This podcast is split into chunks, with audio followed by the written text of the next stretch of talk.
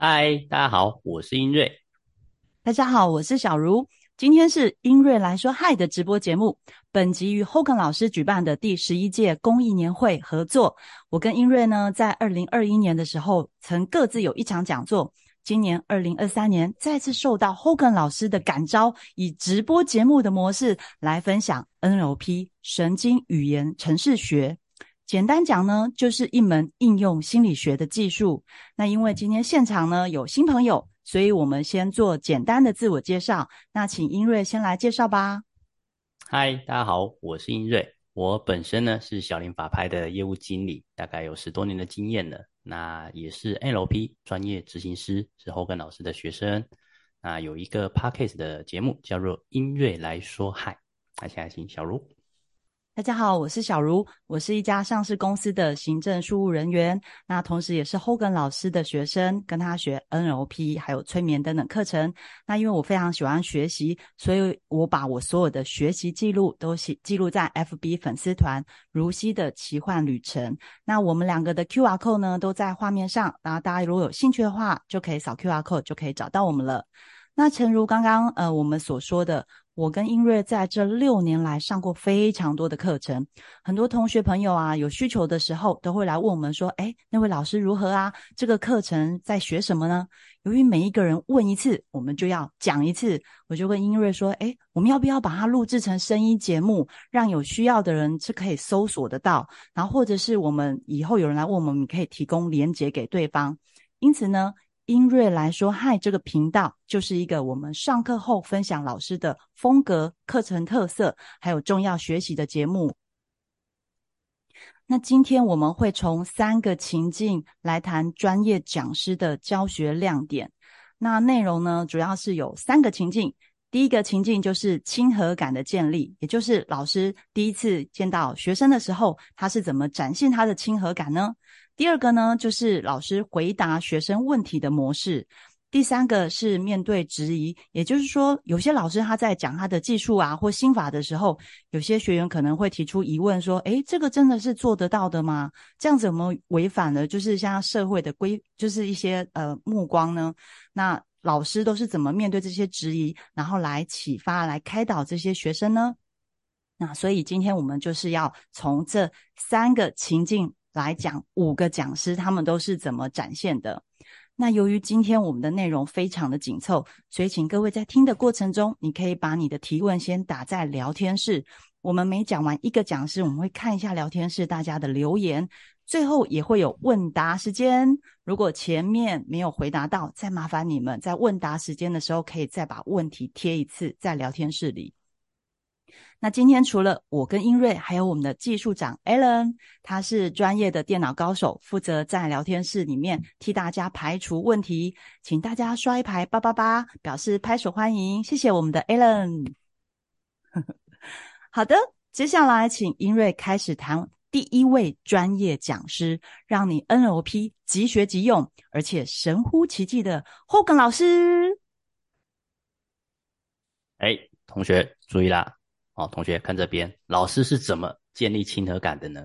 第一招，哦，就是在打招呼的过程会，呃，关注每一个学员。如果大家有去上呃后跟老师实体的课程啊，你会发现老师会跟每个学员打招呼，先跟旧生打招呼说，哦，最近状况怎么样？哎，不错不错。哦，接着会跟新同学打招呼说，哦，今天来，哎，场地大概是怎么样？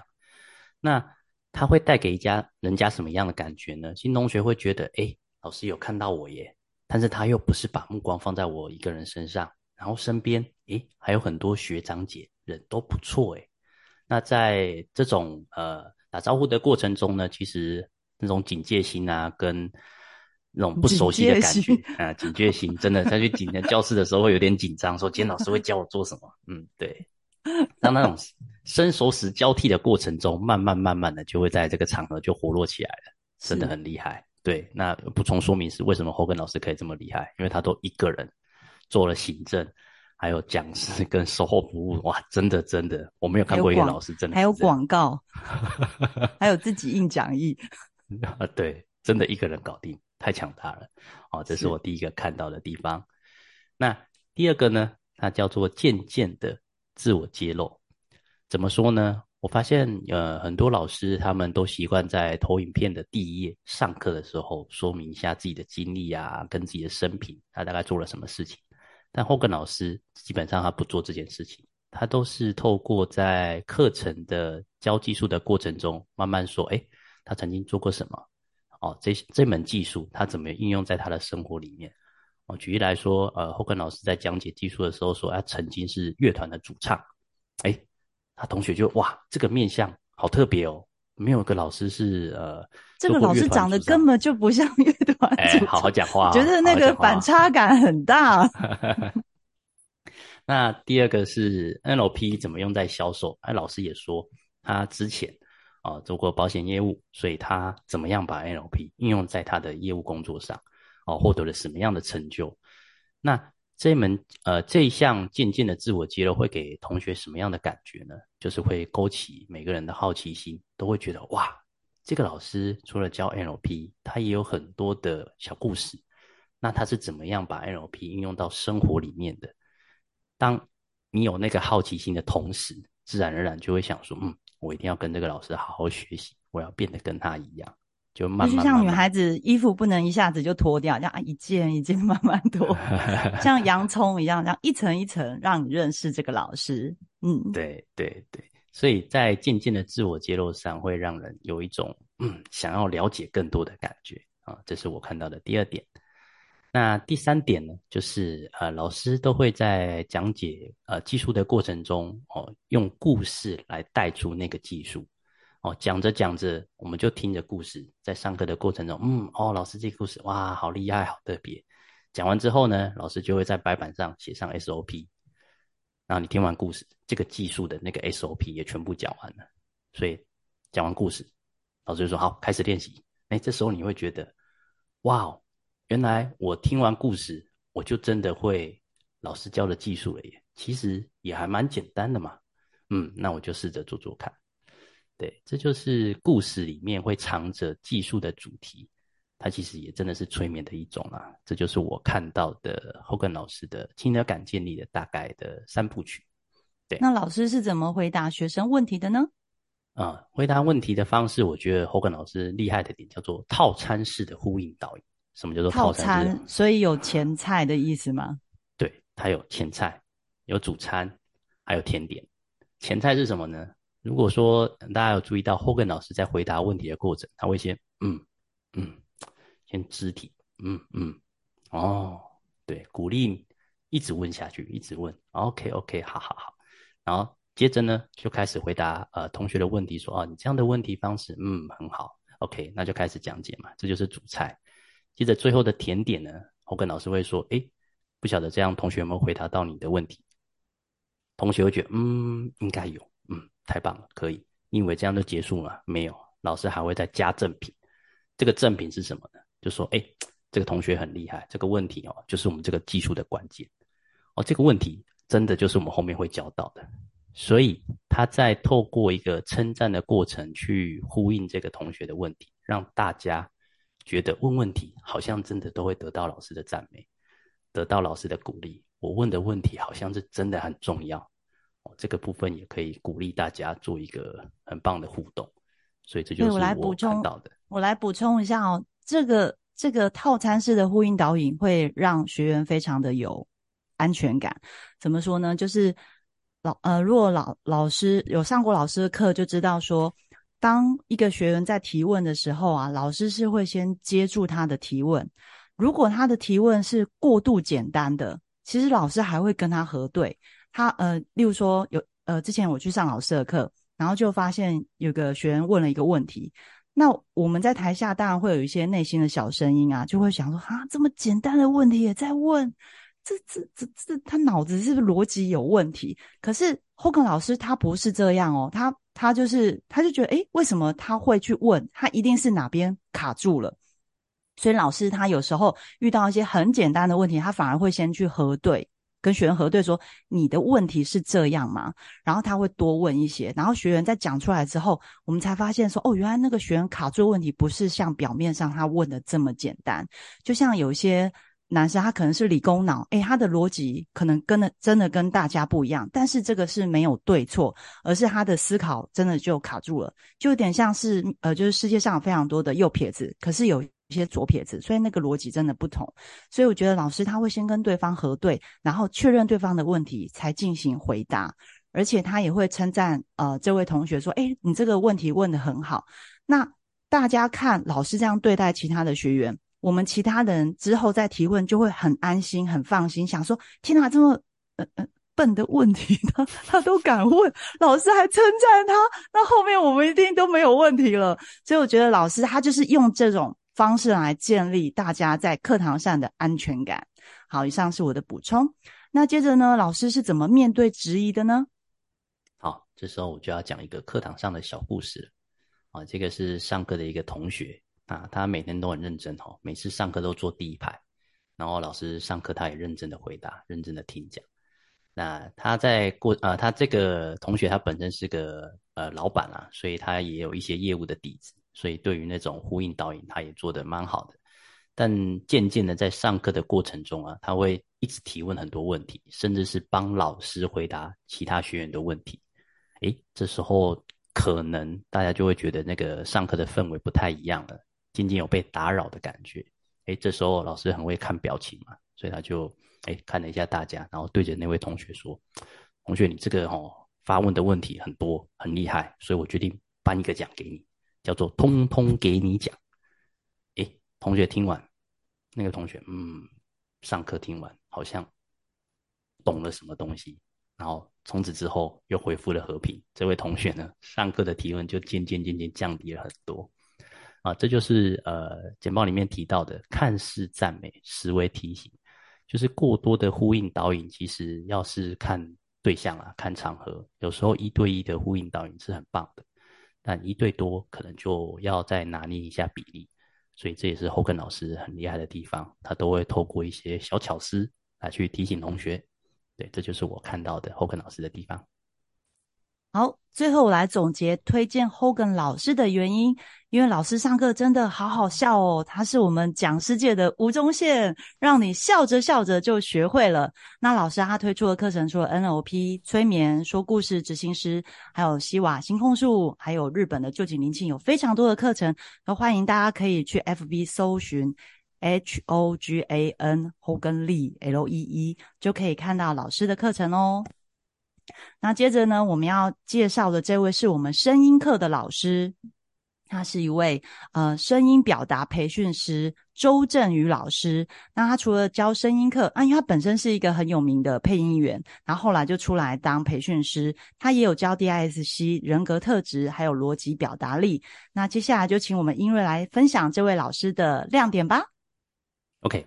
呃，我观察到周老师，呃，在跟同学建立亲热感是都先习惯用京剧开场。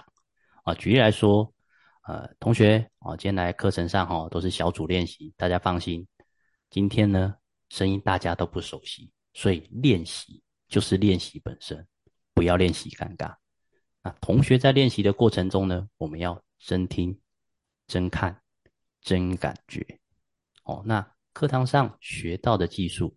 回去要好好练习，练习有用就有用，所以请大家回去做一位有用的人，好吗？哇，你看这哦哦，听完这些金句，嗯，你觉得嗯好厉害哦啊，这个成语，嗯，真的，哎，对对对对对，这其实在呃 NLP 里面就有一个叫做 Yes Set 了，就是不知道为什么你好像就被周老师的金句说服了，嗯，真的要当有用的人，好。没问题，我要好好练习，不要练习尴尬。嗯，对，这就是我观察到的周老师对于亲和感的建立的同时，是那周老师是怎么回答学员问题的呢？OK，呃，这边我就要呃讲一个课堂的故事。我觉得这个故事呢是呃这位同学是在公司里面是主管，那在家里也是一位妈妈，所以他希望在家里面用声音来。指挥，有人说指挥啦，跟小孩做沟通，但发现小孩好像他讲话，小孩都不太爱听。那这时候他就问周老师：“周老师，为什么我在公司里面，我的同事甚至我的主管都很愿意听从我的指挥跟安排？但我的小朋友就没有办法接受我的安排呢？哦那这时候就要有请小茹做个示范。周老师那时候上课的状况是怎么样的呢？是的，就是那位女学员啊，老师就问她说：“哎，那你可不可以讲一下你在家里是怎么跟你的小朋友讲话的？”然后呃，那个女学员就就示范喽。哦，就我现在就是那个女女学员，小玉把联络簿拿拿过来，快洗完没？洗澡了吗？还没，还不赶快去洗？哦，这个听起来就是有点像在办公室里面上司对下属讲话的声音，虽然这也是我们家的日常。OK，那周老师听了眉头一皱，就说：“嗯，同学，我分析一下这些逻辑给你听哈。其实声音在不同的场合有不同的距离感跟不同的讲话方式。那在职场上呢，那个叫做办公室的距离，所以基本上他的声音就是会比较就事论事，比较直接，呃，距离会传的比较远。但在家里面呢，它是一个比较。”讲感情的，比较有亲密的，跟彼此做一个连接的拥抱的那种温暖感，所以在家里用办公室的那个声音，一定就是格格不入嘛。毕竟家是用来谈感情的，不是用来谈事情的。哦，这时候也是周老师里面课程有提到了，其实声音大概分四个象限啊，简单说一下，第一个就叫做办公室，就是可能一个对。呃，少数人可能三四个、五六个的一个办公室的距离。第二个叫做餐桌，餐桌就是在家里哦，彼此的那种亲密连接啊，跟家人的那种感觉，哦，会有一种嗯，哦，好想好舒服哦，有种被接触的感觉。第三个叫舞台，哦，就是有点在野外那种做之前叫做呃舞台秀，不好意思啊，我比较老哈，舞台秀 就是在那种。尾牙或者是在那种感觉是一个队可能一百个人，所以那个声音是比较亮的，要传的比较远的。哦，第四个就是呃跟伴侣的关系亲密距离哦，那个感觉又是更亲密、更连接的，会让人家更想听下去的声音是有给人家温暖的感觉。哦，这就是老师回答的方式。周老师都是会透过演绎跟声音的距离，还有那种情绪的呃高低来做一个解说。大概就这样子，是就是周老师他在上课的时候啊，他都会让我们感同身受。因为有时候像我们平常都会照镜子嘛，可是我们却很少去听自己的声音。我们照镜子看得到自己的影像，但是我们很少。我就像我们这样当讲师的时候，拿麦克风，你才有可能真的听到自己的声音。所以老师是呃上课的时候是。帮助我们打开耳朵的细腻度，听听自己怎么说，然后听听别人怎么说。那我们最喜欢上周老师的课的部分就是声音算命。什么叫声音算命呢？举个例，呃，我们有上老师的课，呃，其中有一个单元叫做反击之声。那因为我的声音本身是比较呃偏照顾者，就是暖心之声。那反击之声的意思就是说，如果我们要拒绝他人啊，或是说要去争取自己的权益，就会有一个比较怒的那种声音。那这个是恰巧是我比较弱的部分。那所以在那堂课的时候，老师就会请大家起来示范嘛，然后他会听你的声音，然后来做分析跟帮你做调整。我就站起来一对一，就老师就马上听你讲。然后那个时候我的情境，我练习的情境就是在一个饭局被人家肢体骚扰，然后这时候我要拒绝。然后于是他就说：“来，你先用你拒绝的声音讲讲看。”然后我就说：“哎呦，你不要这样啊！”然后老师一听就啊。你你这你这声音是欲拒还迎，不是拒绝哦。然后老师就开始分析我的个性，他说：“哦，小茹，因为你的声音是照顾者的声音，那所以你不善拒绝别人，你想要拒绝又怕破坏关系，就会变成欲拒还迎。对方会认为说，他只要再说服你几句，你就会同意了。哦，这个时候我就觉得啊，天哪，这个问题其实我自己也知道，可是我没有想到说我表达出来的声音。”是这样的，就是我们知道自己的个性是这样，可是没有想到那个声音就是这样透露出来。好，所以呢，我上完反击之声之后，现就是我在练习，如果被人家骚扰的时候，我的声音变成什么样呢？本来是哎，你不要这样，然后现在变成不要碰我，或是嗯，主管叫我今天加班工作，那我可能就会说我没有办法，我今天没有办法交出来。这就是反击之声，这是我的示范。好的，那接下来就是，请问周正宇老师他在面对质疑的时候是怎么样的呢？OK，这时候就要提到我当时有问周老师一个问题，我问周老师说，我要怎么样让我的声音变得更有专业感？周老师的回答也很有趣哦，他回答我说，没有亲切感、没有亲和感之前，不要提专业感。哦，我那时候想了一下。继续追问下去，说那老师怎么样建立亲和感？哦，这时候老师他也会用他课程上的知识，就告诉我们，呃，他这用到了一个叫做 NLP 的转译。怎么说呢？声音只是一个听觉的过程，但老师会把听觉转成另外一个呃感觉，是视觉或者是触觉。另外那个五感的部分，就是稍微讲一下，就是视听触味嗅。那声音怎么转触觉呢？他说：“声音有分快、慢、冷、热，这四个其实是一个感觉上的一个状态，体感上啊。所以他呃跟我强调说，我们要去听每个人啊来到我面前的每一个人，他的声音到底是快还是慢，是冷还是热？哦，这样讲当然有点笼统，所以我要请小茹来跟我做个示范。哦，这个场景是小茹当客人，那我是业务，请小茹打电话给我。”嘟嘟嘟嘟嘟嘟嘟嘟，先生你好，先生你好，呃，请请问一下，西区有一件偷天错，我看你们网站上的资料只要七百万，这是什么样的房子啊？为什么价格会这么低？那是有什么状况吗？OK，小姐你好，这个它是法拍屋哦，所以它价格才会比较便宜啦。那不晓得你之前有没有接触过法拍屋呢？法拍屋的意思是那个房子是有问题的，是吗？啊，法拍屋是价格比较便宜，但房子本身没有问题。那如果说你有兴趣的话，可以加你的 line，那我传资料给你。嗯嗯，好好，那不然你就先赖资料给我好了。好，好，这就是以上的一个简单的示范啊。那大家可以去呃稍微的回想一下，小茹的声音是属于快还是慢？是冷？还是热？那我在一开始的电话上面一定是比较热情的，想要去做一个招呼，来呃让打电话的人觉得我很想要去服务他，但我又不能在呃客人在这么冷的状态下，又用自己很热情的部分去做一个招呼，这样子可能客人会觉得哎呦你怪怪的，为什么这么热情？会觉得有点害怕。所以我原本的语速是快的，那因为小卢的声音慢，所以我就慢慢的降速。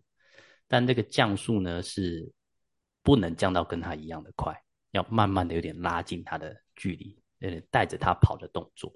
所以其实周老师在教这个的同时，就让我想到 NLP 里面有一个叫做音频同步，就是把自己的呃声音慢慢的去呼应那个跟你对话的人，这时候就会让呃对方觉得，哎，不知道为什么我真的跟你觉得有点像，那慢慢的亲热感就建立起来了。对这就是我的说明。好的，最后来总结推荐周正宇老师的原因。那最喜欢的当然就是声音算命。呃，周老师曾经说过，声音就是灵魂的反射镜。那以我自己来说，从我声音偏重暖心之声，那相对着。相对的，老师就说我会承担过多的责任，那要我学习反击之声，守住自己的界限与权益。所以，如果各位对声音课有兴趣的话呢，呃，我们的资讯栏也会留周老师的资讯，大家可以搜寻得到。那接下来我们要介绍这位老师，跟前两位老师完全不一样哦，因为她是一位女老师，她是呃，就是李安妮老师。可是大家如果要搜寻她的话，就是要。加月亮屋，因为太多人叫李安妮了，所以要月亮屋加李安妮，你就会看到这位老师。那他是我们两性课程的老师，他本身是身心灵引导师，然后心理咨商师，也是瑜伽师资班的老师。他本身在美国硕士学位是修身体心理学跟超个人心理学，哦，非常特别哦。我们请英瑞来介绍一下这位老师。好，介绍呃安妮老师之前呢，我想先说一下我怎么认识她的。安妮老师有写了两本书哈，那当时我说说书名啊，说说书名啊，不要这样子，先让我说完。那时候呢，我在看很多两性相关的课，啊两性相关的书籍，所以我那时候就买了很多两性关系的那个书。那安妮老师刚刚呃小卢有提到嘛，书名是什么？一本叫做《让爱自由》，另外一本叫做《你天生就是性爱女神》。我就问你是一个男人，你为什么要买？你天生就是性爱女神，心术不正。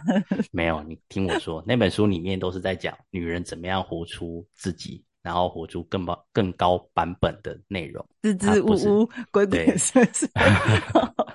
哦，后来呢？大家有兴趣可以去看那本书了。那我看了那本书，觉得哇，它里面书中的内容，当时。那时候我看书，他我等于觉得说，他书里面的内容整合了我那三四年学心理学跟学一些身心灵课程的整合，他很有条列式的结合了东方的哲学跟西方的科学去做一个统整。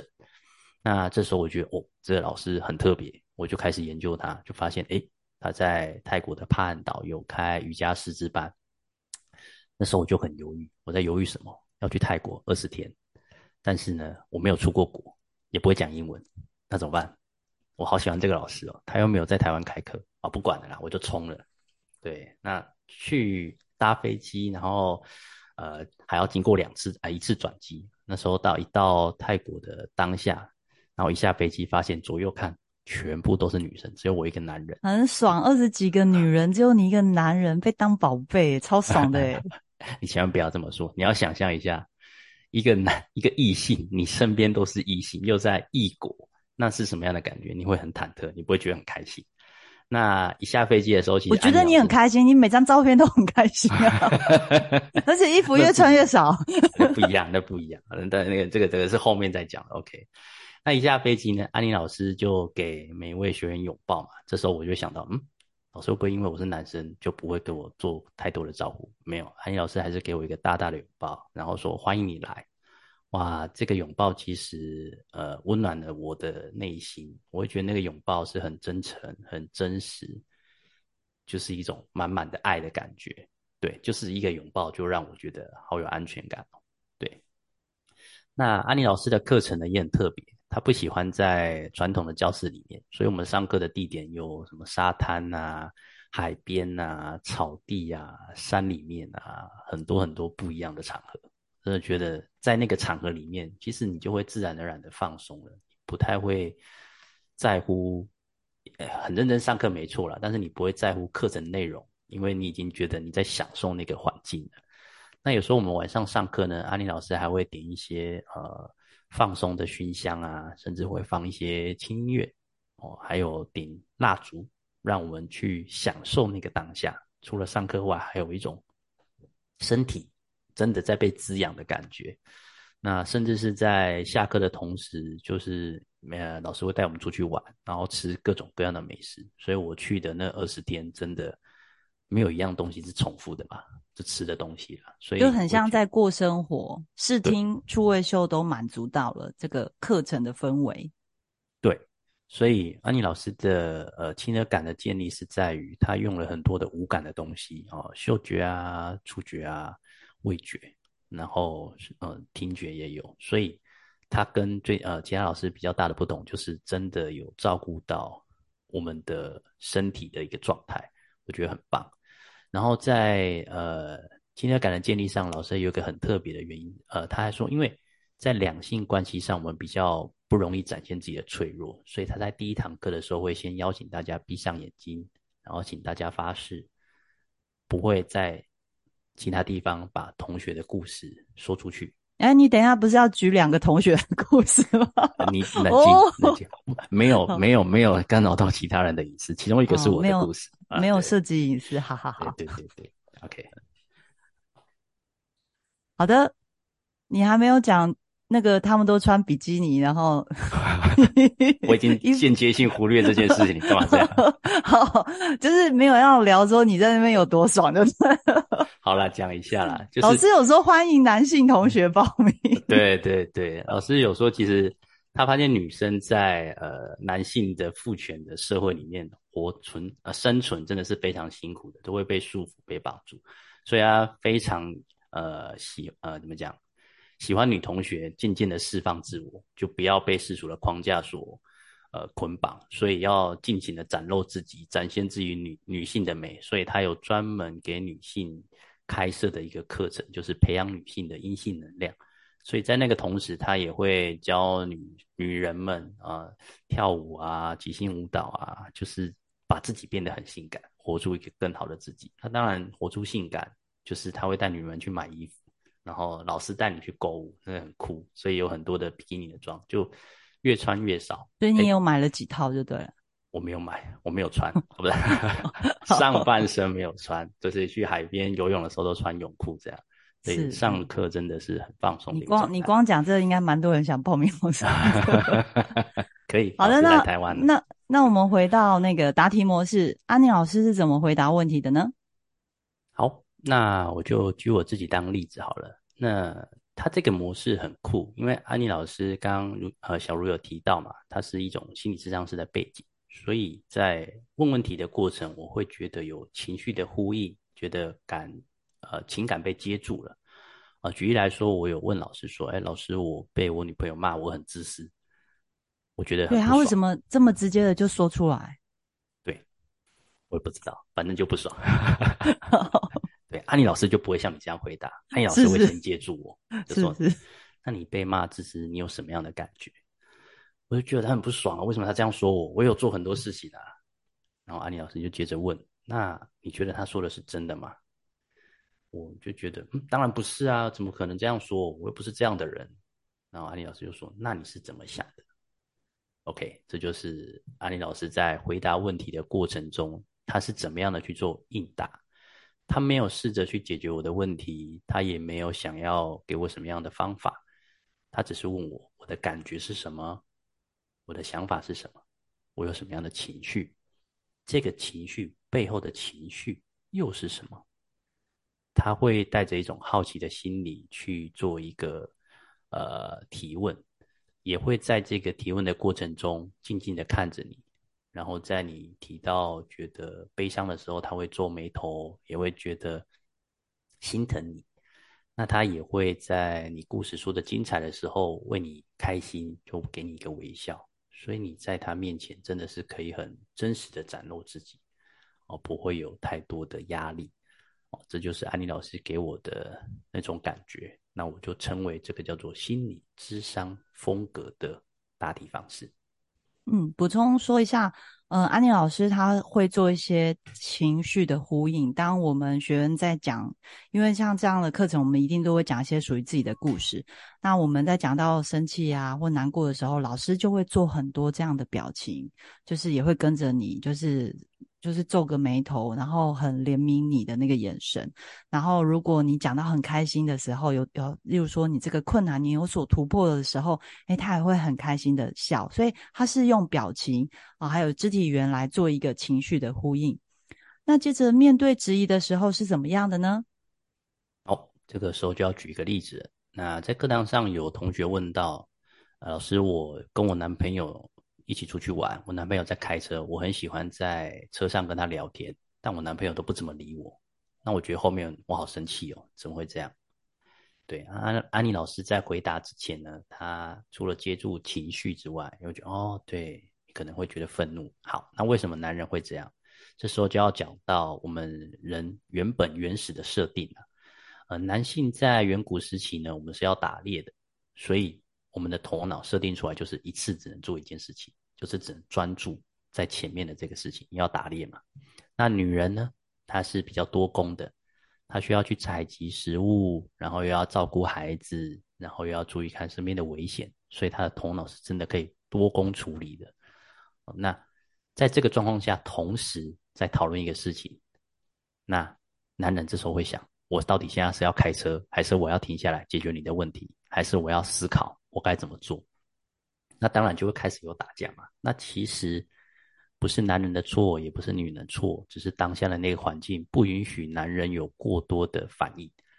那这时候应该怎么做呢？其实，呃，女人就是要多给男人一些分数啦。其实男人是很需要分数的哦。那个专业的理论，到时候大家有兴趣可以去上安利老师的课程。那怎么样去做呃沟通呢？其实就是跟男人约时间。给男人一个，哎，今天就是要开会，我们要讨论事情。哦，男人这时候就会很开心，为什么？因为你是来跟我讨论事情的，你不是来跟我解决解决情绪的啊。这时候就会比较有不一样的呃化学变化。那同时，呃，安妮老师也会在课程的内容上讲到很多的呃多巴胺跟血清素的关系。女人在说自己情绪的同时，其实就会有很多的血清素跟多巴胺产生的。但男人不会，男人会产生皮质醇。为什么？因为我一直想着，男人会头脑一直想着我要帮你解决问题，所以男人解决问题是在产生压力，但女人在讨论情绪是在获得放松，这是不一样的讨论的境界。对，所以我是觉得课程内容上是有很多有趣的讨论，都欢迎大家可以去上安妮老师的课。好，最后我们来总结推荐李安妮老师的原因哦，他是以心理咨商模式的方式哦，个人提问导引向内看。然后陪伴自己。那如果大部分的同学有同样的困境时，他就会变成一个团体咨商讨论的那个感觉。那也就是一群人一起前进的那种陪伴的力量，是比一个人探索的力量还要强大的。这就是他上课的特色。